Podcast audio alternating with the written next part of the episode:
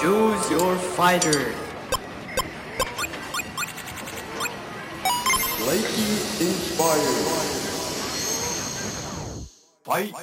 Hoy les voy a presentar a Cachorra, artista de reggaetón que crea colaboraciones desde la sororidad y la empatía. Ella les va a contar cómo hacer colaboraciones exitosas que de verdad les traigan frutos en sus proyectos musicales. La verdad es que este fue uno de mis episodios favoritos.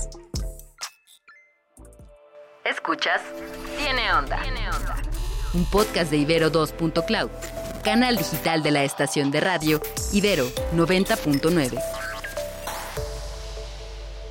Hola, yo soy Almond Hernández y para este episodio me acompaña María Cornejo, mejor conocida como Cachorra, que es un chorro de cosas. Es artista, es DJ, es promotora, es booker, es productora, es realizadora, eh, enfocada en reggaetón, quien eh, además también es emprendedora. Ella eh, en 2014 fue una de las fundadoras de Cyber Witches, que es un proyecto que se enfocó en darle cabida a artistas audiovisuales femeninas. Y hoy traslada toda esta perspectiva de género, toda esta sororidad en su desarrollo como artista de reggaetón, que además lo hace desde la independencia, mi querida María, desde el indie. Así es. Desde el DIY. Así es.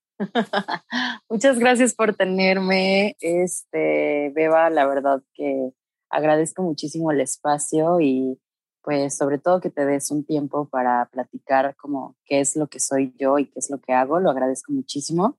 Y pues justo como comentabas, eh, fui una de las fundadoras de este colectivo Cyber Witches, que me dio muchísima vida a mí y a mis compañeras durante muchísimo tiempo, eh, en donde además hacíamos eventos y promovíamos espacios seguros para las morras y la comunidad queer en general como estos espacios seguros en Guadalajara, en donde empezamos.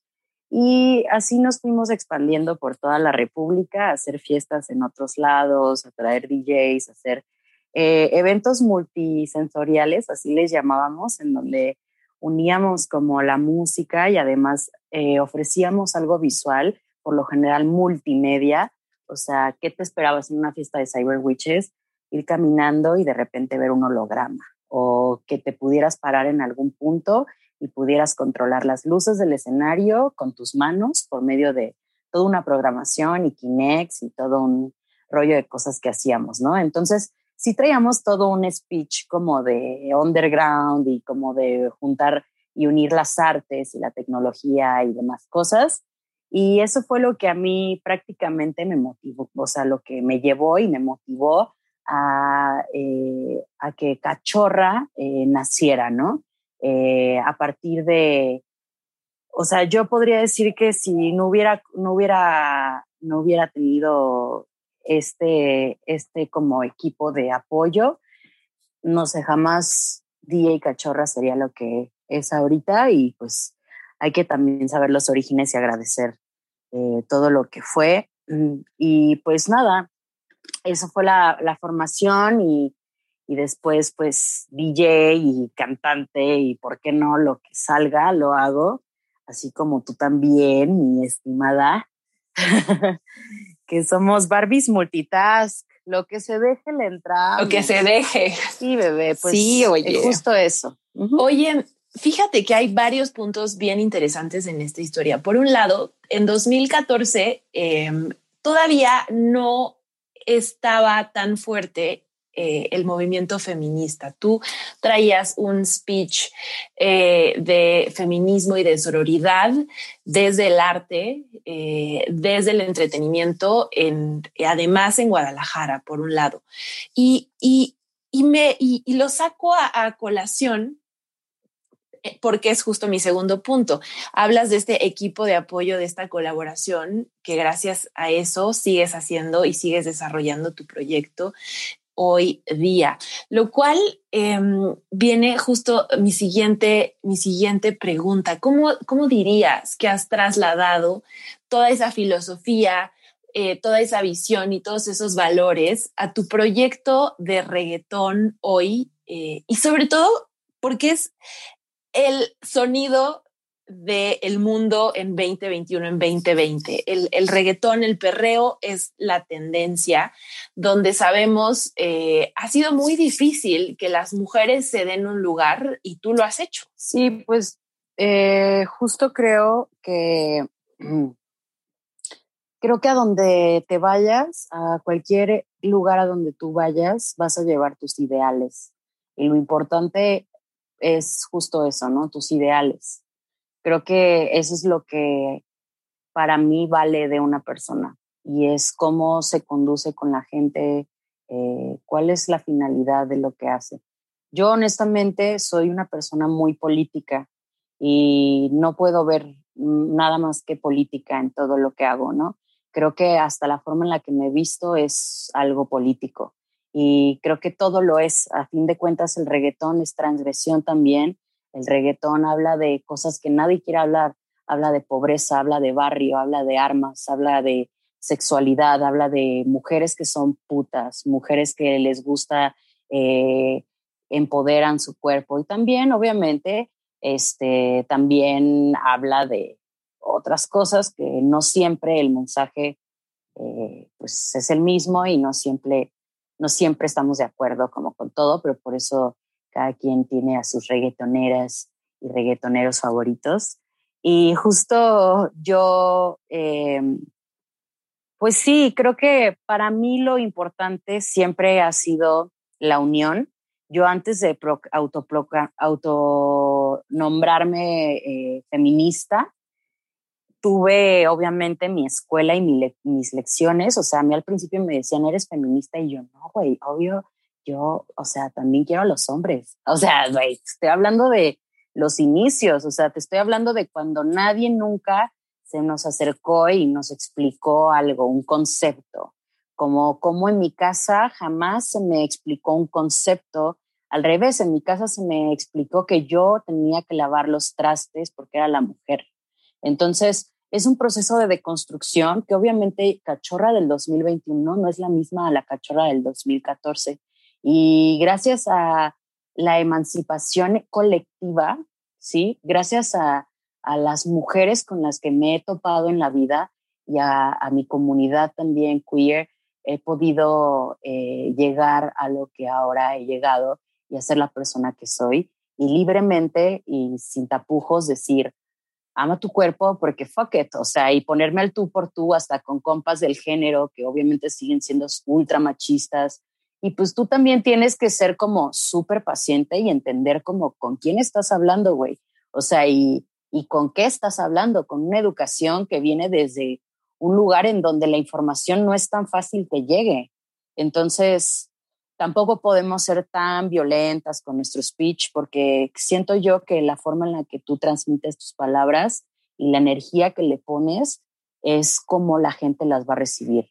Si tu mensaje es muy bueno, pero tu actitud es agresiva todo el tiempo, la gente va a perder, ¿no? No va a querer escuchar lo que estás diciendo. Entonces también hay que, como con mucha paciencia, eh, pues justo tener estos espacios de debate con las personas y de confrontación, como con personas también justo en el género, y de decir, oye, bueno, a ver, va, ¿por qué dices esto? O, no sé, este, pues luchas que siguen estando presentes y que siempre van a estar presentes, y si las ponemos en el género, a lo que nos referimos como al reggaetón como tal, pues obviamente, obviamente sigue habiendo mucha lucha, obviamente día con día me meto a Facebook y veo un estatus de algún compa, güey, que digo, ay, hijo de tu chi, ¿sabes? O sea, de que sí, sí, sí, claro. obvio, obvio sigue existiendo esto y es algo que va a existir durante un rato, pero para mí el simple hecho de que existamos ya es resistencia.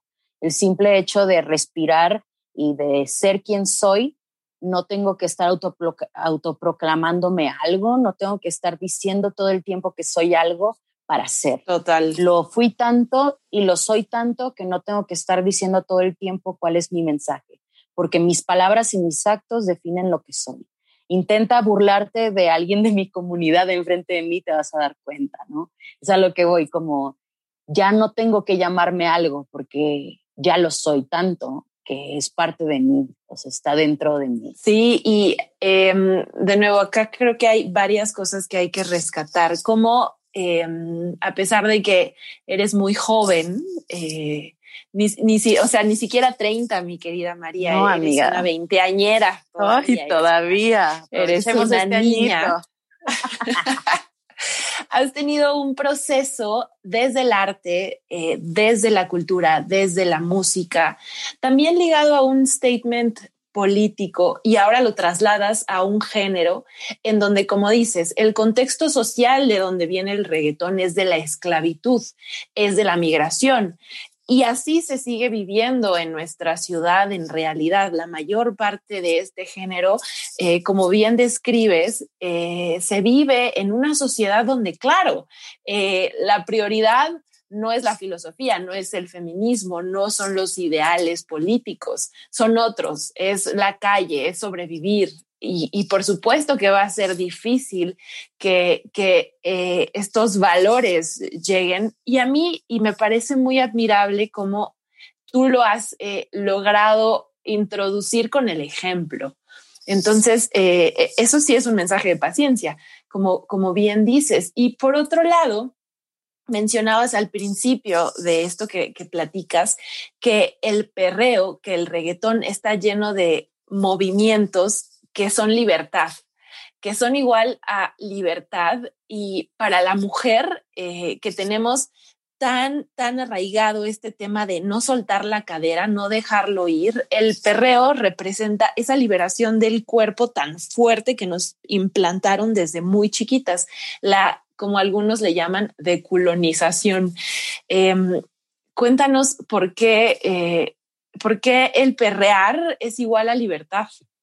Bueno, pues yo creo que justo hoy, fíjate que hablaba con una amiga mía que es socióloga, la Ave, Avelina, eh, y vi un estatus de ella en el que un vato le preguntaba, ¿qué tiene que ver cómo el perreo puede ser feminista?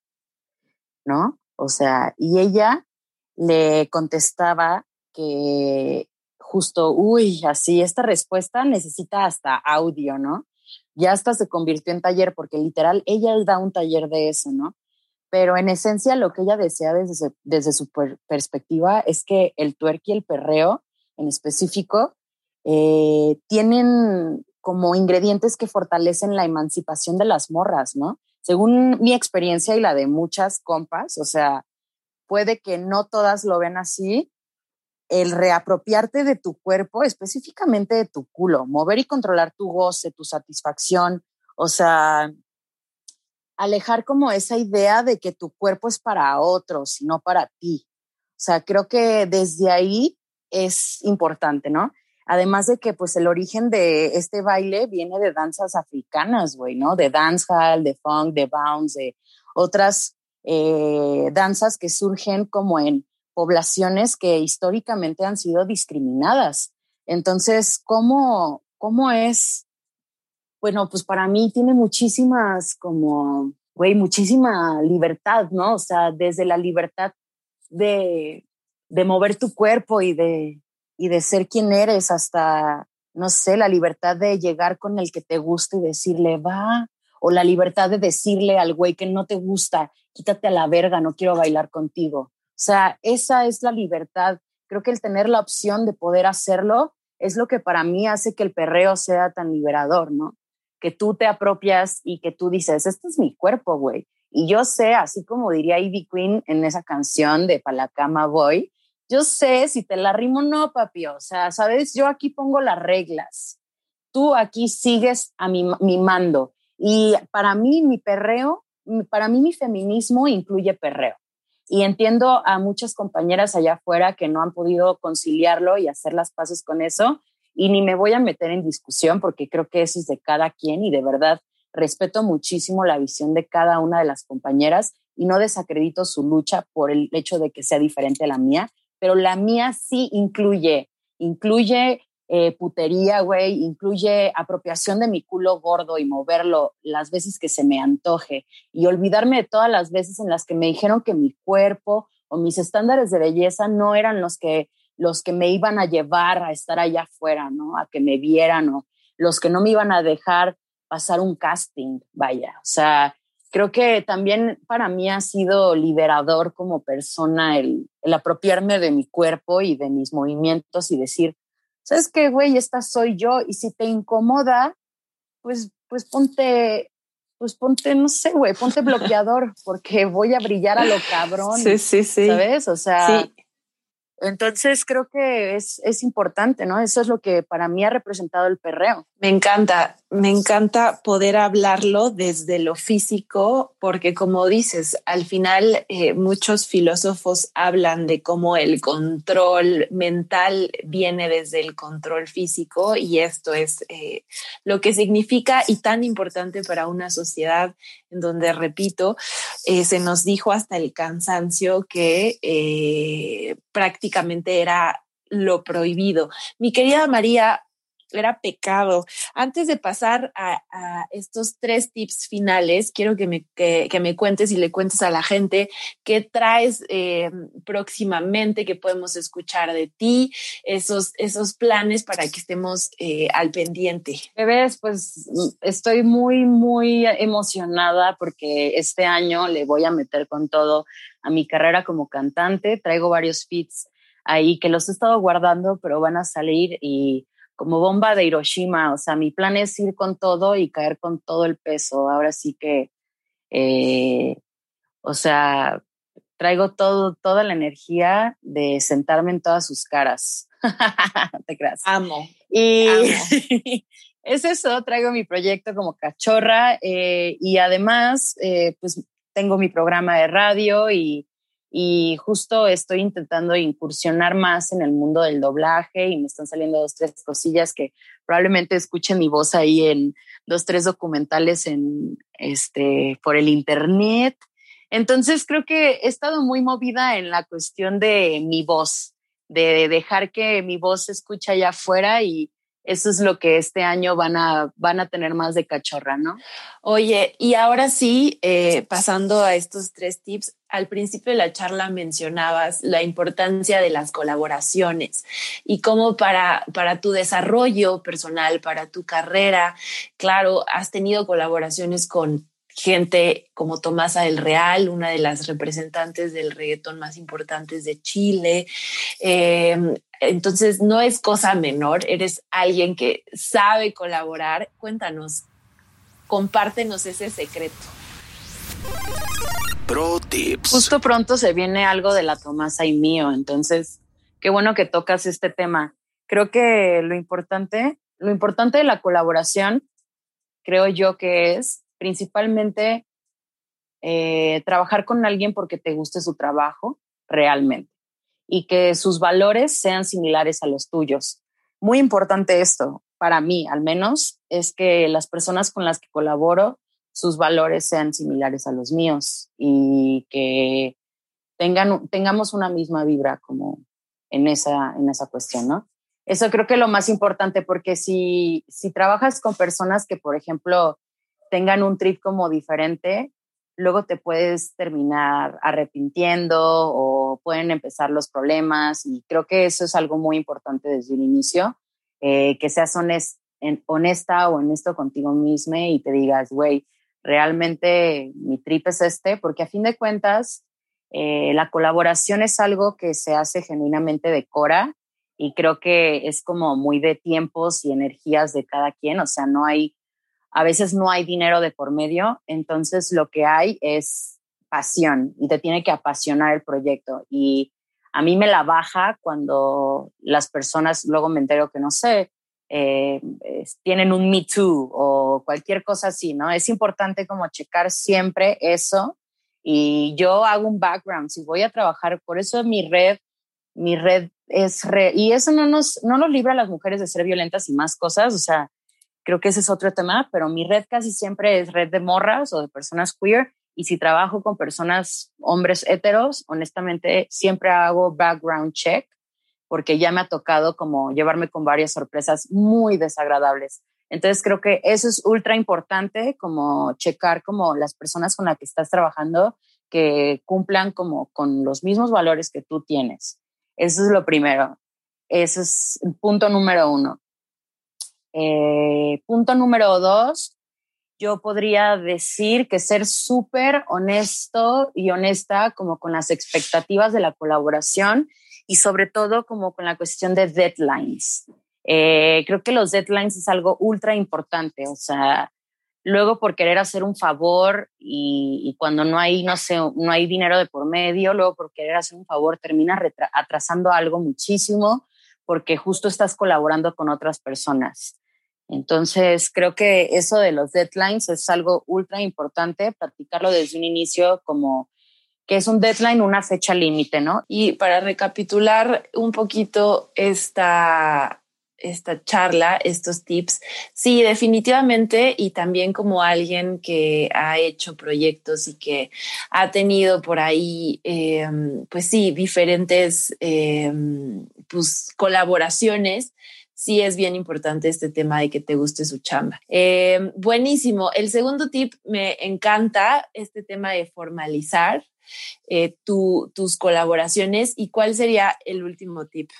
Bueno, el último tip yo creo que es siempre, y creo que es algo muy importante porque hasta yo podría decir que me llegó a fallar a mí, por, trabajar con tantas personas y tener proyectos tan ambiciosos, es siempre asegurarte de que la otra persona sepa lo agradecida que estás con esa persona por haberte ayudado. O sea, creo que eh, cuando alguien está vibrando contigo, cuando alguien te está dando de su tiempo, de, de su trabajo, que tiempo es igual a dinero, entonces están invirtiendo contigo en tu proyecto, pues yo creo que sería eso, ¿no? Como asegurarte de que la persona como que realmente eh, al final tú le cumplas con, la, con, con, el trato, ¿no? O sea, con, ya sea si quedaron en menciones, ya sea si quedaron en cualquier cosa, como que tú seas una persona agradecida y cumplas con eso, porque lo que quieres de colaborar es crear una red y seguir trabajando con las personas y poder hacer tu crew. Y lo opuesto a eso es no ser agradecido y no darle su lugar a las personas en tu proyecto. Entonces, eh, yo creo que ser agradecida también es un, es un super tip porque te va a ayudar a, en un futuro eh, que la gente quiera seguir trabajando contigo. Me encanta. Y pues nada, ser, ser agradecida es algo chido también. Ser agradecido eh, es un tip que fíjate, no, no, no, no lo hubiera pensado, pero es clave, es básico mostrar empatía, mostrar agradecimiento cuando alguien aporta su trabajo, porque muchas veces pasa que en una colaboración tú llegas a cierto nivel y alguien de más abajo quizá lo deslumbras eh, y, puede que sea muy fácil como hacer una colaboración gratuita y que se te olvide dar las gracias, ¿no? Algo tan sencillo como, como, como eso. Eh, y, eso nos habla mucho de nuevo del ejemplo, ¿no? De la calidad de persona que es cachorra. Eh, y que, y que esperamos que así siga y esperamos ver ya a esa reggaetonera en los charts de, todas las plataformas, que así será mi querida cachorra. ¿Dónde te encontramos? ¿Cuáles son tus redes? ¿Dónde te seguimos? Amiga, eh, muchísimas gracias. Yo también espero poder representar mi país allá afuera y seguir dándole duro. Eso es lo único que les voy a prometer, es que no voy a parar hasta que llegue a donde tenga que llegar. Y pues mis redes son cachorra-mx, así me pueden encontrar en Instagram, y en YouTube, en TikTok también. Casi no subo TikToks, pero luego voy a hacer unos también, hermana, o sea, échame unas clases. Y, y en YouTube estoy como Cachorra MX también. Entonces, así me pueden buscar en Spotify, Cachorra. Escúchenme, escuchen mis canciones. Pronto se vienen nuevas colaboraciones que están de impacto. Y pues nada, darlo todo, bebés, todo por, por el amor que le siento a, a, todo lo que, lo que la vida me da y a todo lo que me da también la gente que me sigue, que me apoya, que así sean muchos, pocos, son justo los que necesito y los que me motivan a seguir adelante. Así que pues muchas gracias, Beba, por tu espacio y por ser una de esas personas que me motivan a seguir adelante también. En la producción de este podcast estuvieron Daniel Maldonado, Julio César Lanzagorta y Uriel Rodríguez. Tiene Onda es un podcast de Ibero.2, canal digital de Ibero 90.9. Yo soy Almond Hernández y si quieres saber más, sígueme en arroba oyealmond. Las rolas están a todo lo que dan en los podcasts de Ibero.2. Viaja por la evolución de las industrias culturales en frecuencia, disruptiva. Escucha su segunda temporada en plataformas de audio y en Ibero2.cloud. Ibero.2. Música para pensar.